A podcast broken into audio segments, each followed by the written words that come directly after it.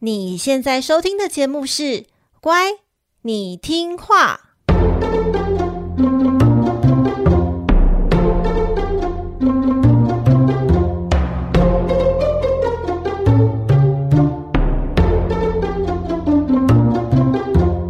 每集介绍一则故事加一幅名画，从故事的关键找出欣赏艺术的线索。只要听懂故事，就能够看懂名画。现在跟着我们一起乖乖听话。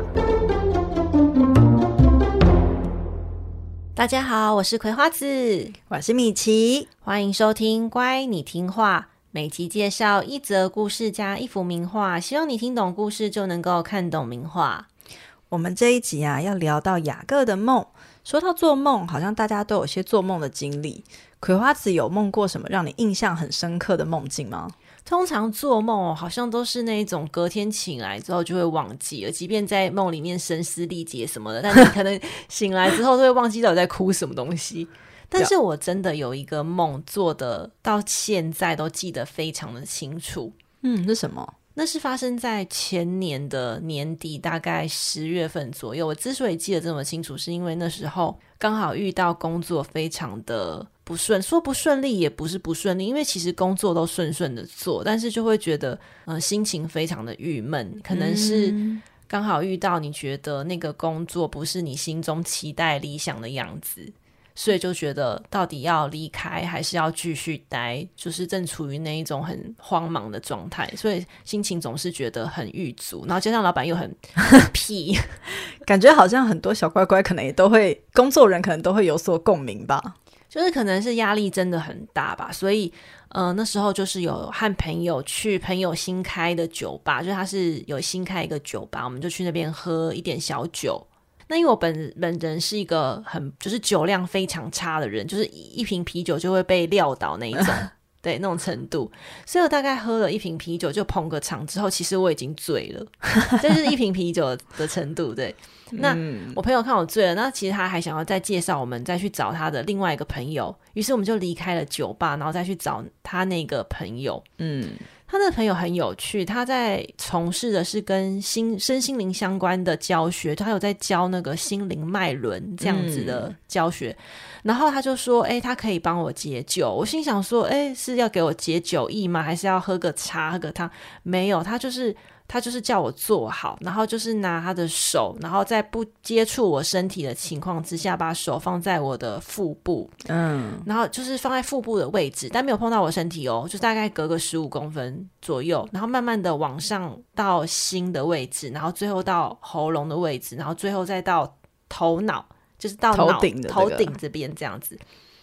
很神奇的是，他在移动他手的时候，我一直感觉到有个热气，嗯，就是顺着我的就是腹部一直往上在移动，嗯，而且我我那时候心情没有很差，就是很平静，就是刚喝完酒有点晕晕的，很舒服的样子。可是我却突然哭了，那个、哦、那个状况是完全没有觉得难过，可是眼泪就这样一滴一滴这样子流下来了。哦，那我当天晚上就回去之后我就，呃，那。眼泪掉下来的瞬间，我也就是清醒了，然后就有点想要吐，然后就是去旁边干呕一下，但也是没有吐出什么东西。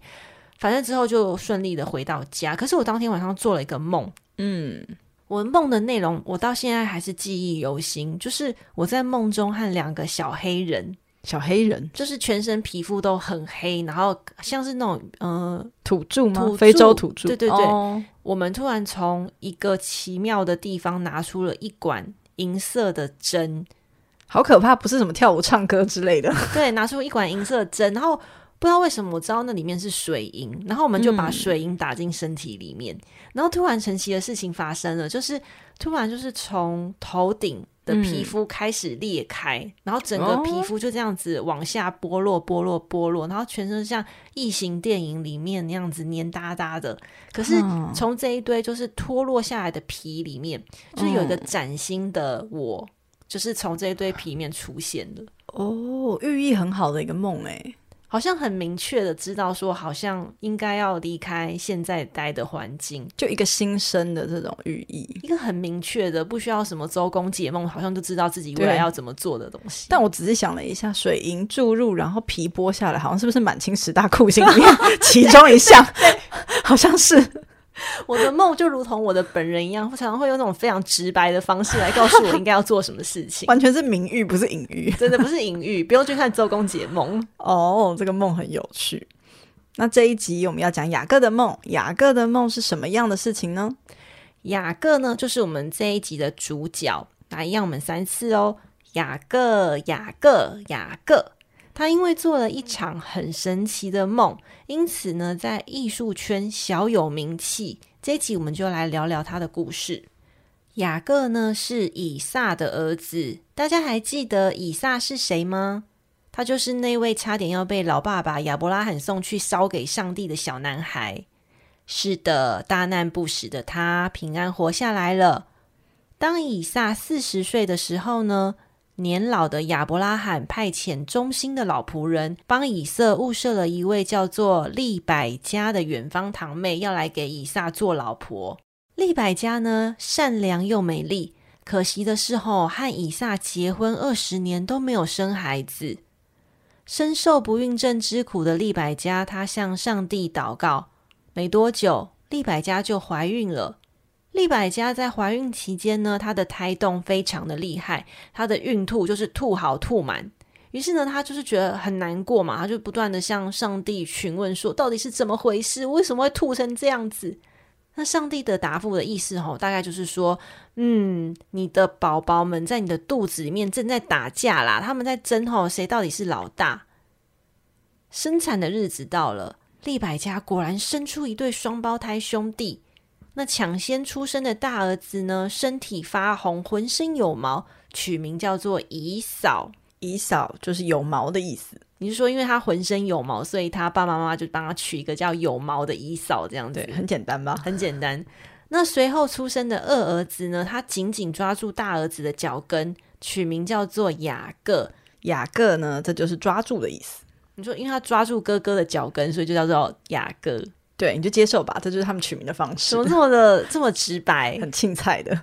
两个孩子渐渐的长大，哥哥以扫他因为善于打猎，还有做野味的 barbecue，因此深得爸爸以撒的疼爱。弟弟雅各呢，他的为人则是非常的安静和帮忙家务，因此深得母亲利百加的偏爱。有一天，雅各在家里熬煮红豆汤，对，就是红豆汤。那时候看到哇，觉得好亲切哦。然后那时候居然有红豆的，对，红豆汤。那雅各在家熬煮红豆汤之后呢，姨嫂她打猎回家，她打猎非常的累，因此饥肠辘辘的她便开口向雅各要了一碗红豆汤来喝。没想到平日安静的雅各呢，居然趁机来卡油。他要求哥哥要用一碗红豆汤的来交换他哥哥身为长子的名分。我猜那个雅各大概从在妈妈肚子里的时候就想要当老大了，就是只恨当年晚比那个哥哥晚出生一步，所以他一直非常觊觎长子的地位。他可能想说：“哎，来不及了，只抓到脚跟。”哥哥姨嫂他大辣辣的个性非常的的青菜，然后他就想说：“哎，弟弟在开玩笑吧？”然后他就随口答应了这一项交易。可是呢，他完全没料到，他其实已经贱卖了自己长子的身份了。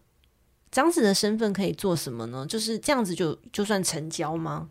在那个年代，就是一个族长他拥有的地产啊、牛羊啊这些，其实都是他的产业嘛。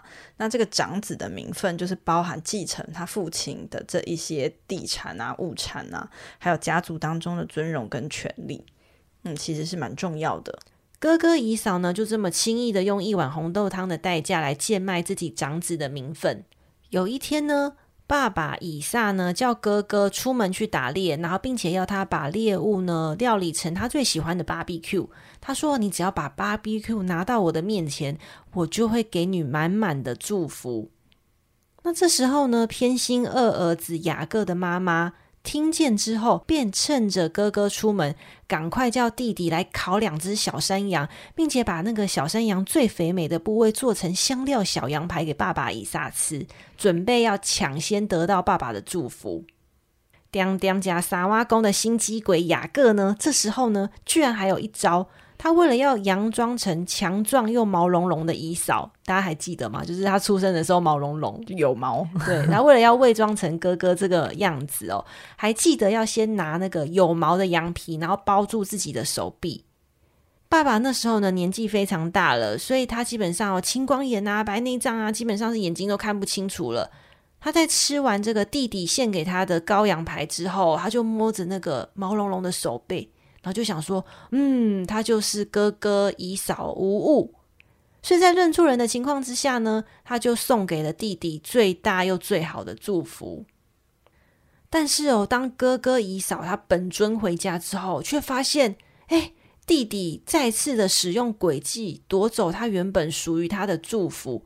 之前的红豆汤事件。再加上这一次的抢夺祝福事件，就让毛茸茸的姨嫂气到想要杀死弟弟雅各来泄愤。偏心的妈妈利百家听到之后，赶快要弟弟逃到他的娘家来寻求舅舅的庇护。那弟弟雅各呢，收拾好行囊之后，就赶紧走人。他走到太阳下山啊，随便捡了一颗石头，枕在头下，就就地休息了。朦胧之间呢，他梦见了一座通往天上的梯子，梯子上有许多的天使们，不知道在干嘛，就是上上下下爬来爬去。而上帝呢，他就站在梯子的最上方，将弟弟雅各躺卧的地方赐给他，还有他的后裔。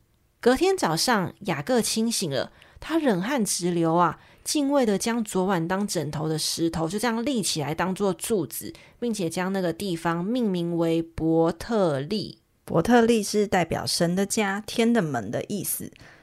雅各做的这个梦啊，是整本圣经的第一个意象哦。所谓的意象，就是从神而来的特别的启示或是引导。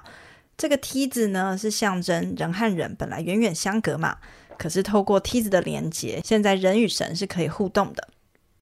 雅各顺利来到了舅舅的地盘，并且在一口水井旁边呢，遇到了舅舅的小女儿，叫做拉杰。这位美丽的拉杰啊，完全就是雅各的天菜。雅各看到他，对他一见钟情。他为了要和拉杰结婚，他自愿在舅舅拉班底下免费当七年的工具人。他七年都很可怜的，工作拿不到钱，为了心爱的人，什么都可以牺牲。七年期届满之后呢，雅各开开心心啊，终于要和心爱的阿娜达结婚了。可是呢，却在洞房花烛夜的隔天一早生米煮饭之后，才发现天哪！昨天的新娘居然不是心爱的拉杰，而是拉杰的大姐莉亚。他完全就娶错人，而且还已经煮成熟饭了。对，那雅各就觉得天哪，天哪！我被仙人跳强迫中奖。而且洞房完隔天后，他就立刻去质问舅舅拉班说：“你你你你你你不是说要把拉结嫁给我吗？为什么是姐姐利亚呢？”没想到舅舅居然耍无赖，他说：“哦哦哦，我告诉你，雅各，我们这里的规矩哦，就是嗯，要大女儿出嫁之后呢，小女儿才能出嫁。如果你想要娶小女儿拉杰哦，你就要再等到婚宴的七天之后，你才能够再娶拉杰。”拜托，七年都等了，七天算什么呢？为了爱，雅各咬牙忍耐了。七天之后呢，雅各终于完成心愿，和心爱的拉杰结婚了。婚后呢，妹妹拉杰备受雅各宠爱，可是呢，却始终生不出孩子，反倒是被冷落的姐姐利亚，却不停地为雅各生下孩子。在拉杰的祈祷之下，最后上帝回应了他的祷告。并且承诺让她怀孕生子，并命名为约瑟。嗯，这边呢、啊，因为雅各实在太喜欢这个妹妹拉杰了，不喜欢姐姐利亚，所以上帝很有趣哦，他反而是先祝福姐姐利亚，就让她生个没完。然后看姐姐在那边生啊生啊，每一年都生小孩，拉姐才赶快的不断祷告，说她也想要生小朋友，终于生出了一个约瑟。雅各呢，此时已经离开故乡二十年了。即使在外地呢，组成自己的家庭，拥有自己的牛羊群，但他心中呢，依然想念自己的家人。他很想要回家看看老爸爸以撒，也很想要和哥哥以扫来做一个和解。于是呢，他便带着妻女和牛羊一起返回故乡了。回乡的漫漫长路上哦，发生了一件很神奇的事情，也是一件我觉得，嗯、呃，圣经中一个很莫名其妙的事情。不要说你，我也觉得莫名其妙。到底是什么事情呢？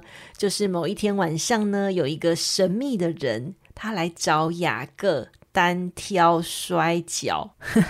好，不管怎么样，反正是雅各答应了。然后呢，两个人就是实力相当，于是他们俩就这样从深夜这样摔跤摔到黎明。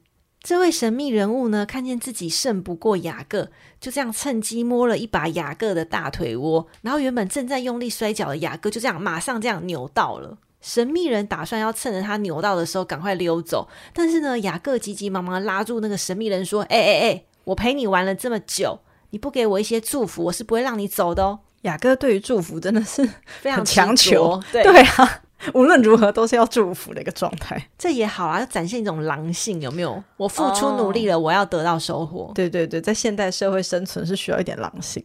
那这位神秘人呢？他听到雅各的要求，他就笑一笑，然后就把雅各改名为以色列。以色列出现啦！以色列，对。对，以色列呢，就是指上帝得胜的意思。所以这个神秘人是谁？小乖乖们有猜到了吗？应该就是天使吧？是吗？嗯、有可能，但是又是上帝本人啊、哦，所以到现在到现在都不知道是谁，是不是？对，神圣圣经并没有说，就是确定是谁啦。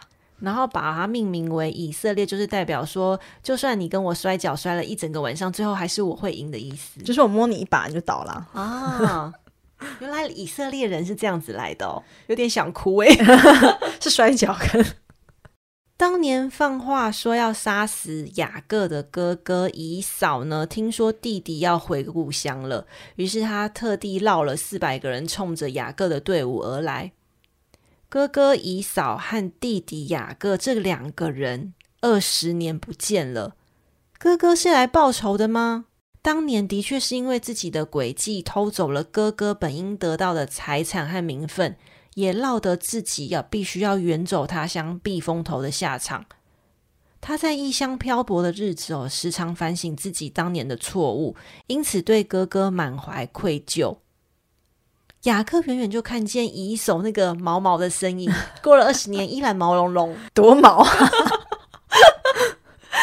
他看到他的身影呢，就赶紧呢下马，然后趴在地上，然后就这样一连跪了七次，直到接近他哥哥为止。其实啊，雅各要找哥哥的时候，他已经因为他免费打工了十四年嘛，然后其实累积了非常多的牛羊跟财富，然后他在回去的时候就先让礼物车队，好了，那时候还没有车，礼物的骆驼队。就是载东西拿去给哥哥，让哥哥知道他的诚意。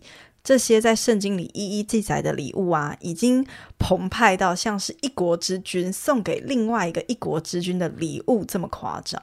然后后面再看到他对哥哥这样子三跪九叩的接近，就可以看出来啊，弟弟是真的忏悔了。果然十四年辛勤的无心打工，还是让他学到一些东西的。没想到接下来就是一场感人的世纪大和解。哥哥姨嫂呢，也下马跑来迎接他，两兄弟就在沙漠中这样眼泪婆娑，相拥而泣。毛茸茸的强壮男人姨嫂真是个心胸宽大的好人耶！你到底要讲他毛茸茸讲多少次？我对他姨嫂叫取名叫勇毛这件事情很有意见。那雅各呢？他请求哥哥就是收下他非常厚重的礼物。那哥哥呢，也邀请弟弟雅各返乡一同居住。只能说，时间就是最好的良药。兄弟两人和好如初，一笑泯恩仇啊。不过呢，两兄弟最后还是决定要分开。上帝指引雅各一家人去伯特利，就是我们刚刚故事有说到他梦到梯子的那个地方。嗯，不过令人难过的是哦，雅各的小老婆，就是他最心爱的拉杰，却在途中难产。然后在伯特利这个地方生下小儿子之后，就难产死亡。雅各将心爱的人下葬，然后带着羊群继续的往西边走。他的目的呢，是想要去找他年迈的父亲以撒。老父亲以撒呢，欢喜迎接多年不见的雅各。看过他之后，没多久就过世了。也太欢喜了吧！高兴完就走了，是因为这样过世的吗？我不知道、欸，应该不是啊，年纪到了吧。那雅各呢，就继承父亲的遗产，然后自称以色列，然后在希伯伦这个地方安顿下来。这个呢，就是关于雅各的故事。嗯，诶，我们刚刚在故事里面有聊到，就是一件令我很在意的事情，就是说雅各不是做梦吗？然后他梦到那个梯子。嗯，这个梦到梯子，这有是什么特别的含义吗？就在圣经里面，其实很多都会讲到梯子的象征寓意。然后我个人有一点灵异体质嘛，然后我就搜集了一些。就是梦境中大家看到的象征，然后就发现一件事情，就是会梦到天堂或者是基督徒背景的人，他们非常常在这样的异梦当中看到的都是一节一节的梯子，或是没有扶手，然后很多段的梯子拼接。然后如果是亚洲或比较道教背景的话，常常是梦到桥或者是河，对，象征的意义不太一样。所以可能是跟大家自身不一样的文化背景有关，那些文化背景可能长期的潜移默化在你的潜意识中，所以当你做梦的时候，你可能会做梦梦到这些相关的图像，对不对？可也有可能天堂就长得很多梯子啊。而且我有一件很 很在意的事情，你刚刚是不是自己爆了一个料？呃，就顺顺的说了一下，自己顺顺的说自己是灵异体质，就偶尔啦，就要让大家知道我有一个背景，所以我讲这个结论这样。那我其实都有梦过，就是我梦过，呃，如果是去亚洲的宗教世界的话，都会过一个桥，所以我梦梦过过桥。如果是天堂的话，就我梦过有一次在很多段的梯子上上下下跑的时候，我遇到了我在天堂的另一半，然后在其中一段是我从梯子底下这边就楼梯啦，我从底下往上跑，他从上面下来。然后他很高，所以我其实看看不太到，我只看到他鼻子以下而已，然后就挡住了我的路，然后就想跟他说借过，对，但在那个瞬间，我好像也意识到说，哦，他是谁？然后我在梦中，虽然这个人我完全不认得，可在梦中我就知道说，哦，他是我的另一半，好，就男朋友，天界的男朋友这样。然后他好像也同时间知道说，哎，我意识到这件事情了，然后他就稍微就是往前弯，然后在我额头亲一下。然后跟我讲说，还记得啊，那还不错。所以你在现实生活中有遇过这样子一位的人出现吗？完完全全的没有啊。所以他是一直在天堂等你吗？我希望是，不知道。蛮有趣的一个梦。其实我那时候在那个梦境当中，我记得还做了很多事。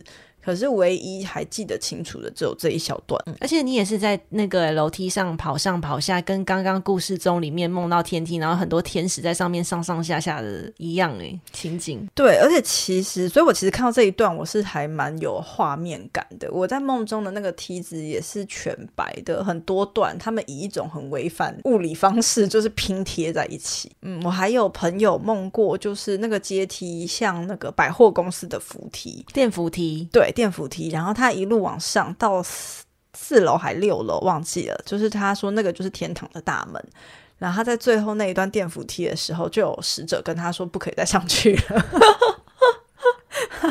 好神奇哦！对，我觉得他他好像就会有点借用你你现实的那个对阶梯的理解，在梦里用这样的方式去呈现。在讲这个故事的时候，我做了一下功课，就是想说，那我也去看一下，就是说传统上。呃，心理分析师会怎么去解读，就是梦见梯子这件事情。哦，然后以心理分析师的角度来说，哈，梯子啊，如果出现在梦中，它实际上反映的是说，呃，从一个环境进入另一个环境时的心理感受。如果你往上的时候，代表可能未来好像还蛮平顺，会一帆风顺这样子。但如果你的楼梯是往下的话，怎么样？你可能要小心哦。对。所以他说，就是，但是梯子好像就是过渡两种空间的一个意象。所以在这段时间，你可能要全力以赴，然后要把握住任何的目标或机会，才会有更好的发展。这是我从心理分析，然后周公解梦那边得来的一些无聊的消息。哦，可是我我觉得我蛮喜欢雅各的梦这件事情，就是他在。那个很需要的时候，我觉得梦到这个梯子也蛮符合你刚刚所谓这个周公解梦的寓意，因为他虽然夺得了爸爸的祝福，但实际上他的现实境况就是被赶出来了嘛。对，他要去找他舅舅，要从异地，就是夹地到异地，然后放弃自己过去本来拥有的这一切，然后被驱逐出境，然后也不知道说自己往哪里去，过得会不会好。然后背离自己所有家人，其实我觉得他在那个旷野躺下来的时候，应该是蛮不安的。然后上帝却给他了一个意象是，是哦，我一个天梯给你看，然后天使在这边移动，然后告诉你我会祝福你，我还就是跟你讲说这个地方是呃我要赐给你的地方。我觉得他在最需要的地方得到这个鼓励，还蛮不错的。嗯，所以说雅各做梦的这一段故事哦，在西洋艺术里哦，常常会以雅各的梯子。或者是雅各的梦这样子作为标题名称，然后以此来创作艺术品。这些艺术品的总那个数量哦，其实也是非常非常的多。在基督教的天堂观里哦，天堂是一个与地球隔很远很远的地方。那中间的连通道路呢，通常都是靠着天使用翅膀这样啪啪啪啪啪从天上飞下来，然后可能是传递上帝的旨意啊，或者是带着可以上能够上天堂的使者回到天堂。因此，雅各梦里出现的梯子哦，被视作是人间通往天堂的唯一路径，因此成为西洋艺术中的重要主题。雅各的梯子呢，出现在早期基督教的地下墓室壁画，是最早被认可的基督艺术重要图像之一，并且被广泛运用到各种的艺术创作领域中。今天呢，要带大家来看的是威廉布莱克的作品。雅各的梦，现在呢，就让我们一起打开 IG 欣赏吧。米奇小姐打开了吗？嗯，点开了。这一幅画的作者呢，威廉布莱克是十八、十九世纪出自英国伦敦的诗人、画家和版画家。我们可能很早就听过他的诗作喽。其中有四句非常有名，请容米奇秀一下英文。对，米奇是那个交大外文系高材生，讲这么明确，用那个很甜美的声音来为我们朗读一下英文，为我们这个节目增加一点气质。这个。好的，这个威廉布莱克的诗作：To see a world in a grain of sand and a heaven in a wild flower, hold infinity in the palm of your hand and eternity in an hour。它的中文翻译是一沙一世界，一花一天堂。无限掌中至，刹那成永恒。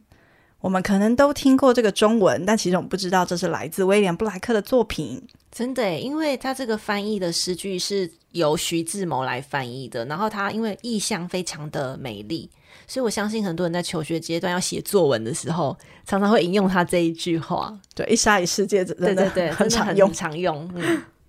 布莱克呢，虽然是以诗作闻名，不过他在绘画上啊，同样拥有非凡的成就。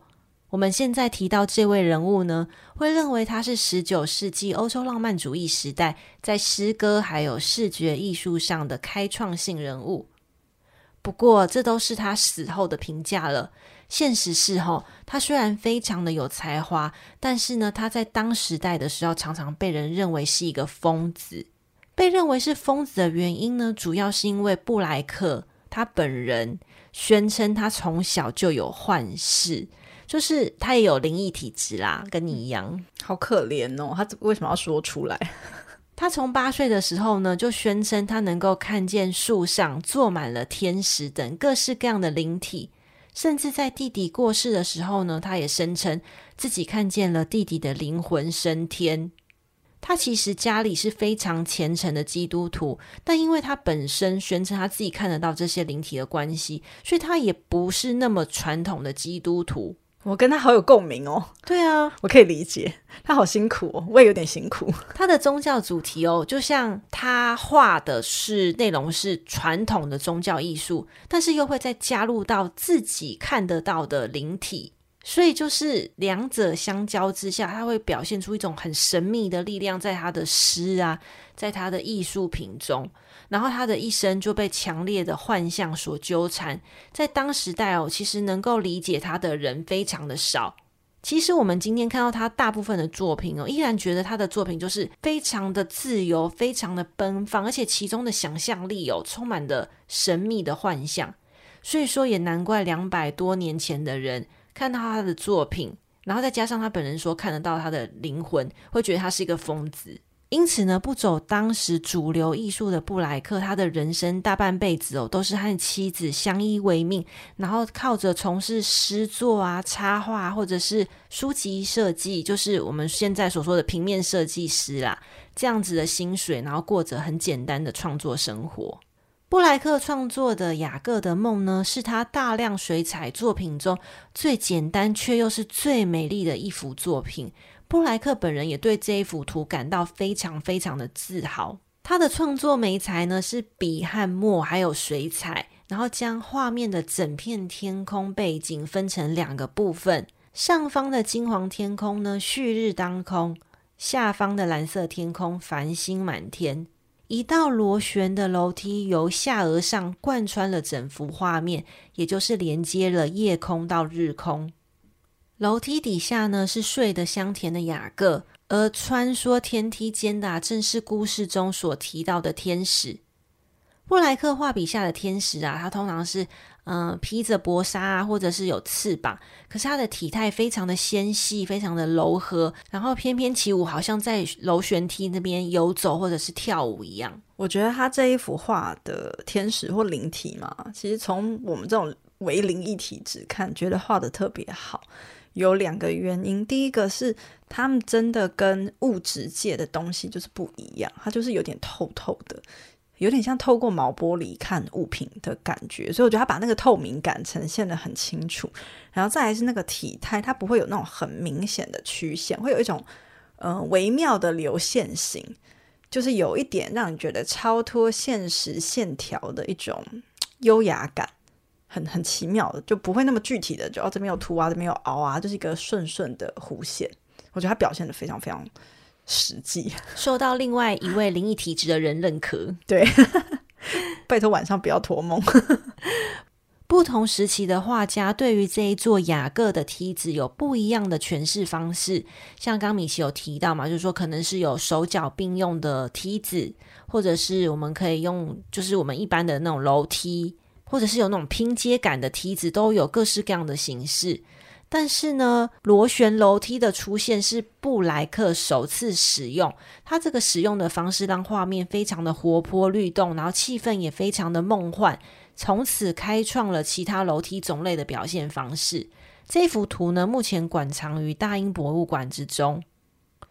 关于雅各的梯子这个艺术主题哦，大家在欣赏艺术品时呢，只要掌握以下的关键线索，就能够辨认出这样子的主题。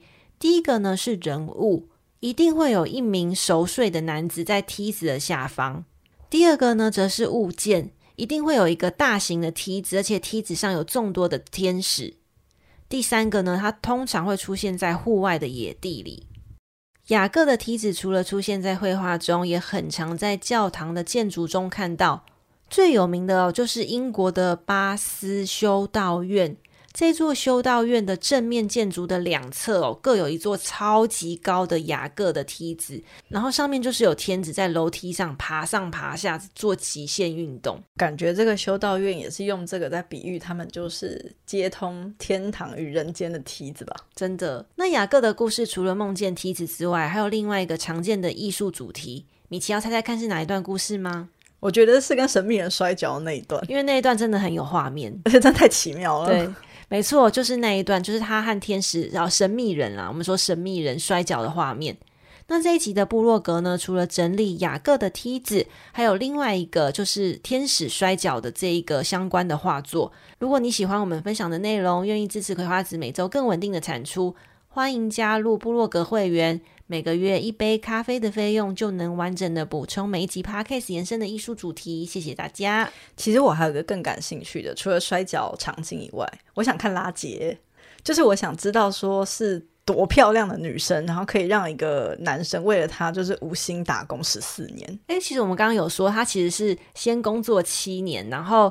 然后就洞房了嘛，和大姐洞房，然后之后再隔了七天，然后再娶妹妹拉姐。那他，你刚刚说十四年是指说，就是他娶拉姐的时候，他又被他的丈人要求说：“好，我嫁妹妹给你，可是就是你要再帮我打工七年。”所以他娶了妹妹之后，他还要在吴兴打工七年呢。啊，是这样子，加起来总共十四年。就你爱一个人爱到什么程度，你要愿意为他无心打工十四年？好，不然我们在画中，就是在布洛格中也在加码一幅拉杰的画好了。耶、yeah!，有一幅有一幅画真的还蛮美的，就是那个雅各他第一次在水井旁边看到拉杰，然后要强吻他的画面。等一下，为什么是强吻他？在圣经中里面，他不是说他有就直接亲了那个拉杰吗？哦，说与他亲嘴吗？对对对，通常那个。你知道那个外国人的亲嘴就是打招呼有没有？就脸颊碰碰那个，但那个画是画强吻，是不是？好啦，不是强吻，就是调戏他的画面。为什么被你解释完全很奇怪？好吧，我得来订阅部落格了。但是那个画面真的还蛮美，那个拉结是真的非常漂亮。像以撒的老婆利百加，其实也是一个无敌大美女。所以其实圣经里面很多的女孩子都是很漂亮的，但是漂亮的女生好像都有一些不孕症，对不对？好像是被你这么一说。还是因为不孕真的在那个年代是个太严重的事情了，都会被记下来啊，有可能。哎、欸，这很违反女性主义，哎，对，就是他用生育能力来平衡评量一个女性的价值。但是这些书就是男性思维在写的，对，这倒是。好，我们这样讨论下去太深了，就这样，对，会没完没了，真的。好哦，那今天关于雅各的故事还有他的梦境呢，我们就分享到这边。那请分享给你身边周遭同样对听故事或者是艺术有兴趣的亲朋好友们，你们的支持啊，是我们两个继续加油的动力。嗯，部落格会员的订阅方式，还有 IG，还有赞助连结的资讯，同样放在本集 Podcast 的资讯栏里。真心感谢大家的支持。那下周呢，就请大家继续准时收听喽。这个频道是乖，你听话，我们下集见，拜拜，拜拜。